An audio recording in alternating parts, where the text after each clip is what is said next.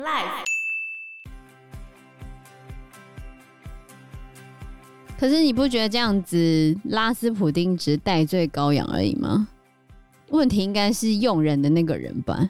对啊，他用错人，所托非人。皇后不是这样讲的，皇后她还发表过言论哦，她说 什么言论？她说圣人总是被你们这些人诽谤，人们恨他是因为我们爱他。Hello，大家好，我是 Joe，我是方娜，我是 Anna。金士曼电影里面男主角在跟拉斯普丁讲话之后，整个就是拉斯普丁问他什么，他就讲什么。天啊，到底怎么办到的？就是他看着你，然后用他的声音、声音跟他的眼神，嗯、然后你就会陷入吗？对，就他问你什么，你就会讲什么。据说他的这个催眠术厉害到，他把俄罗斯宫廷里面的所有少女全部都。发生过至少一轮以上的性关系，可那是传言，那是传言。但是传说中，他每跟处女发生关系的话，他就会剪下那个女生的一缕头发，收藏起来。结果呢，在一九七七年的时候，苏联的当地政府曾经拆除掉拉斯普丁住过的房子的时候，在花园里面找到一个箱子，一打开，里面有许多头发。一撮一撮的绑好，这样。嗯，他上面有注明名字这吗？没有吧？据说啦，据说啦。那传说，传说。不过这又回到安娜刚才讲的，就是也有可能是苏联在讲他不好，但是已经到一九七七年，也过了几十年的时间了，还要再污蔑他吗？对吧？而且他其实，在宫廷里面的名声不算太好。如果他真的没有发生过这些事情的话，为什么会名声这么差？搞不好，就那些女生就想要投怀送抱啊，因为他，嗯，总而言之呢，他的能力有两样，一样是预言、预知能力，然后再来第二个就是他会催眠，还有巫医，他可以医疗，用巫术吗？所以才能治好那只狗啊。所以拉斯普丁曾经预言出俄罗斯某个地方会发生旱灾，就真的有那个旱灾，然后他也真的治好了尼古拉二世叔叔的狗。如果他真的是招摇撞骗，他为什么可以预言出那场旱灾？是运气吗？也不知道。那他为什么可以治好那条狗呢？运气吗？大家这这种事情都只有发生过一次，他只有预言过一次，不止一次啊。哦，所以他有成功预言过蛮多的。对，但是有很多资料都已经丧失了，你不知道他预言过多少，准确率如何，哦、不知道。好，那在一九零五年的时候，也就是拉斯普丁三十六、三十七岁那一年，他来到圣彼得堡，当时候是俄罗斯的首都，沙俄的首都。现在俄罗斯首都是在莫斯科嘛，当时候沙俄的首都是在圣彼得堡。嗯然后，一九零五年的时候，俄国曾经爆发过一场革命，于是沙皇被迫召开国家杜马。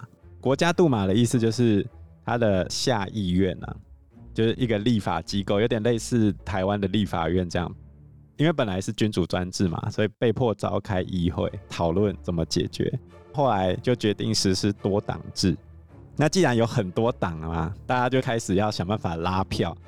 其中有一个党叫做俄罗斯人民同盟，又叫做黑色百人团，刚好在路上发现了拉斯普丁，然后跟他讲，发现他超会嘴，太好了，在乡下地方发现这个嘴王，嘴炮大师，于是呢就带着他回到了圣彼得堡，因为他原本只有在大户人家里面混，结果他一进到圣彼得堡之后，立刻如鱼得水，这边大户人家最多。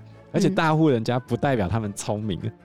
为什么欧洲最后会爆发革命？君主不断的把权力释出，其实根本的原因是从启蒙运动之后，人民发现我跟贵族到底差别是什么？投胎啊，对吧？就是这样啊。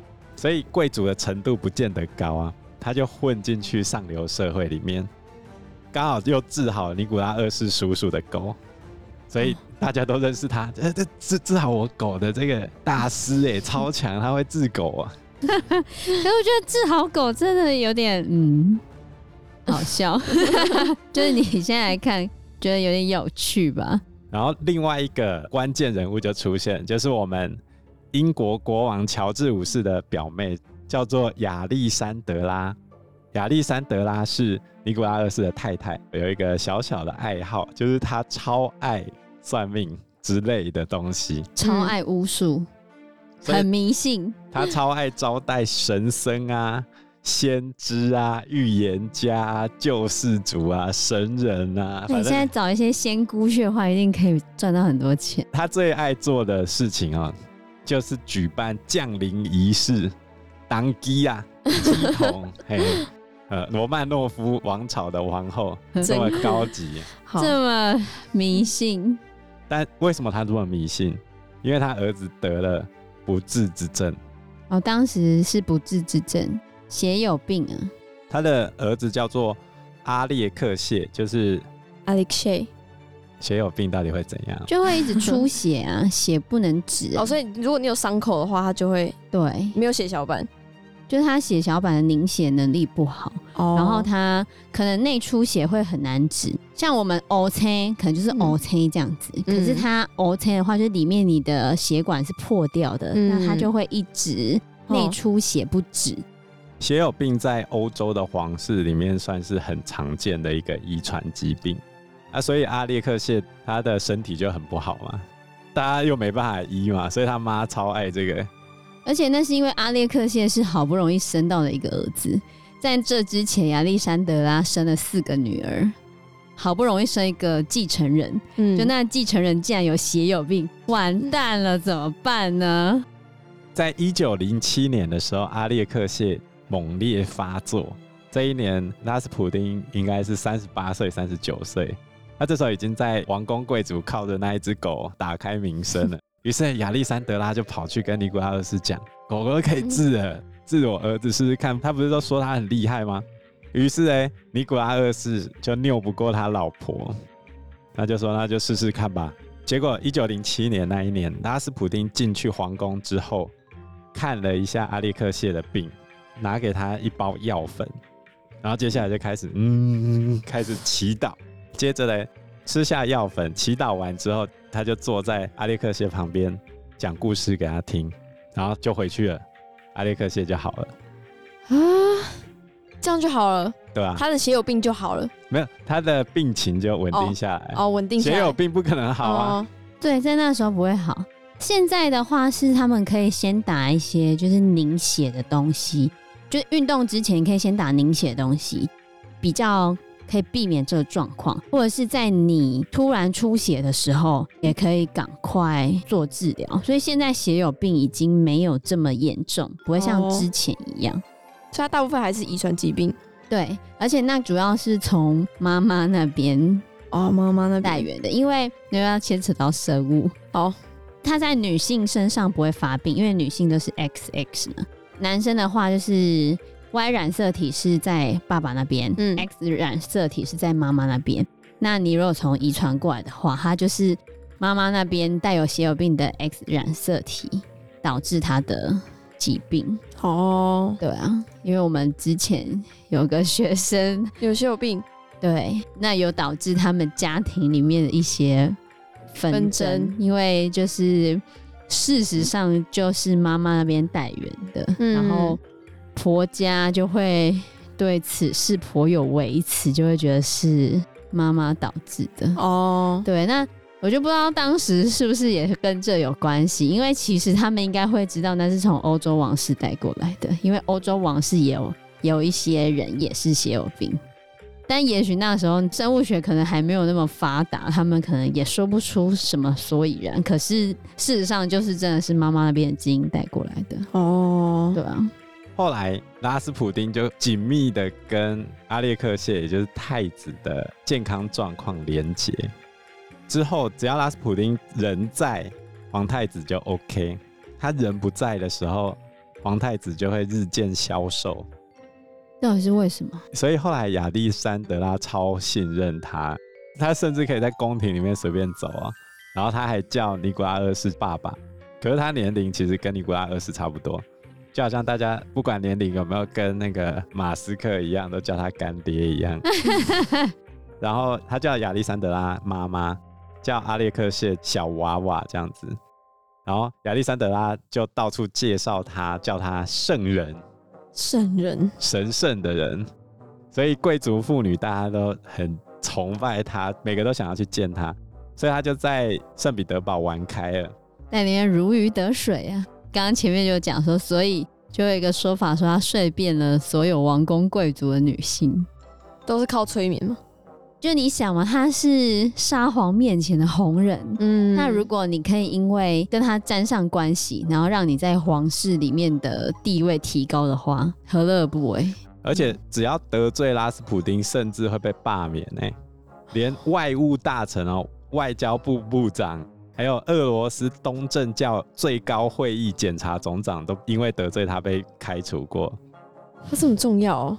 因为他在皇太子就健康啊。哦，你看啊，比如说一九一五年正在开战的时候，因为拉斯普丁本来是反战的嘛，拉斯普丁跟尼古拉二世就吵架，然后被赶出皇宫。结果他一被赶出去，皇太子就开始流鼻血，就开始出血。血友病是不会停止流血的吗？所以皇后只好赶快再去找拉斯普丁。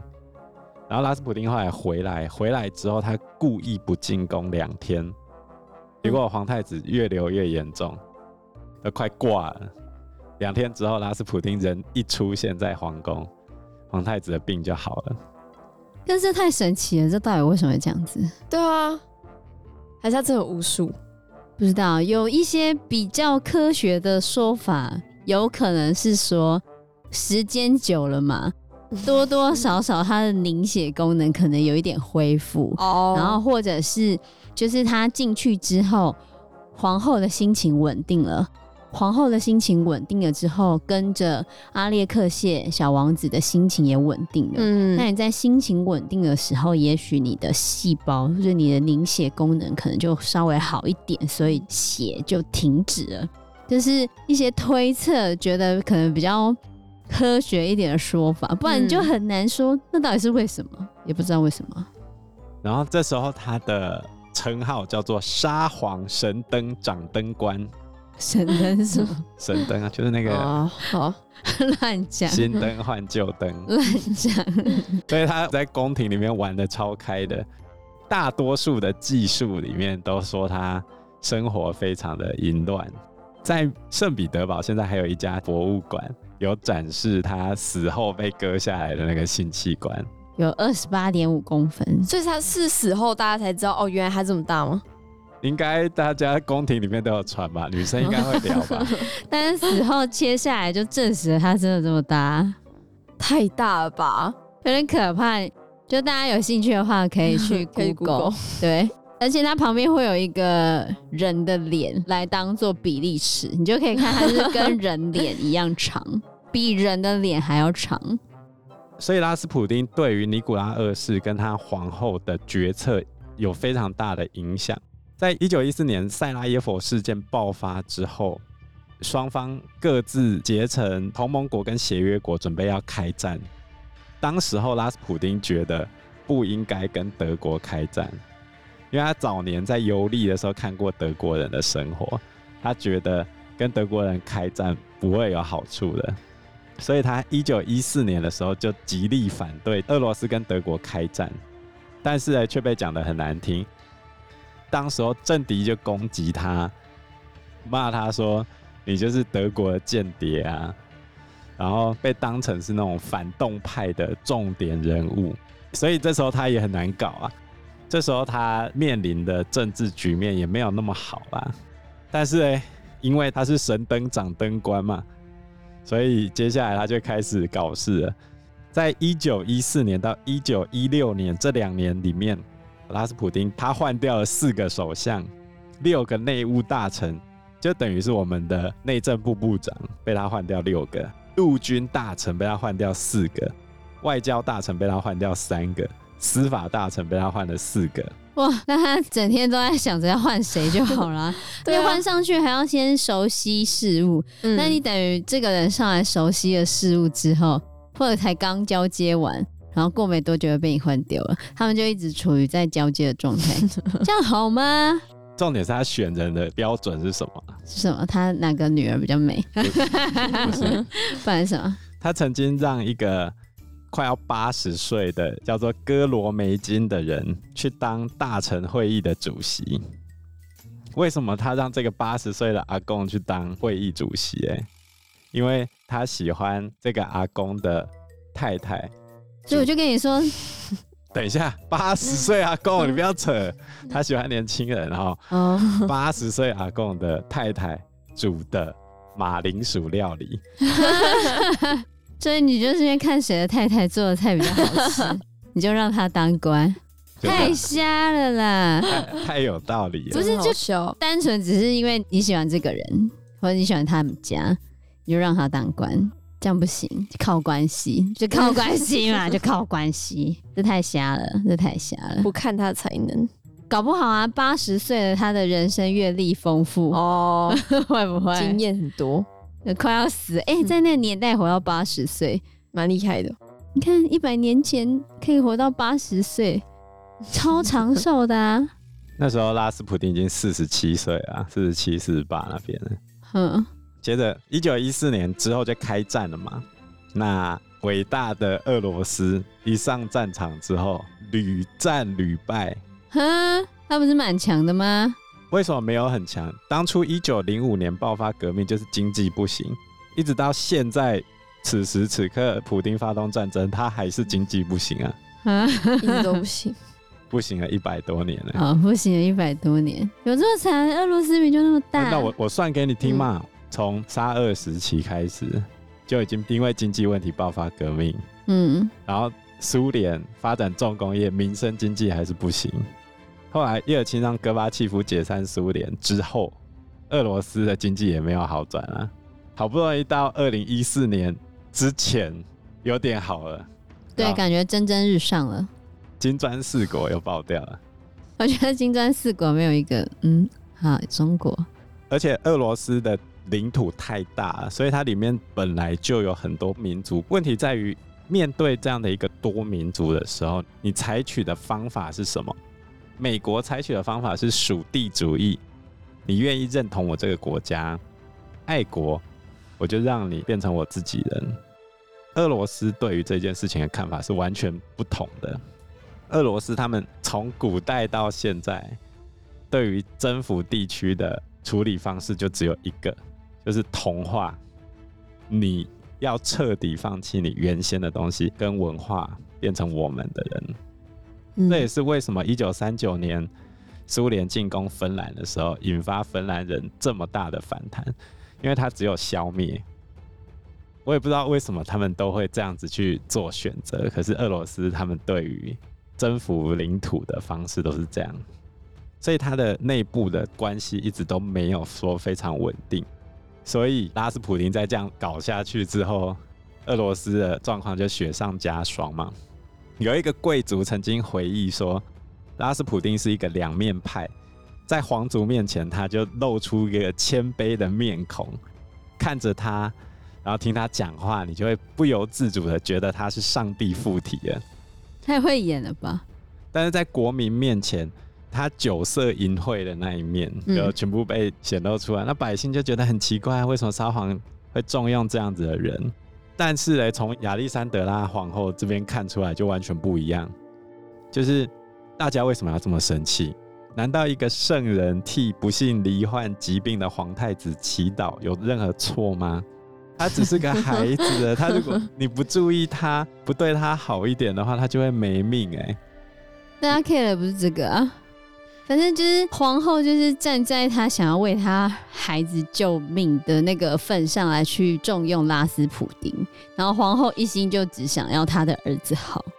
那内政怎样？也许皇后可能就觉得，反正就等她先生回来就好了。可是对于人民来说，就觉得拉斯普丁来了之后，整个国家一团乱，有可能是这样子。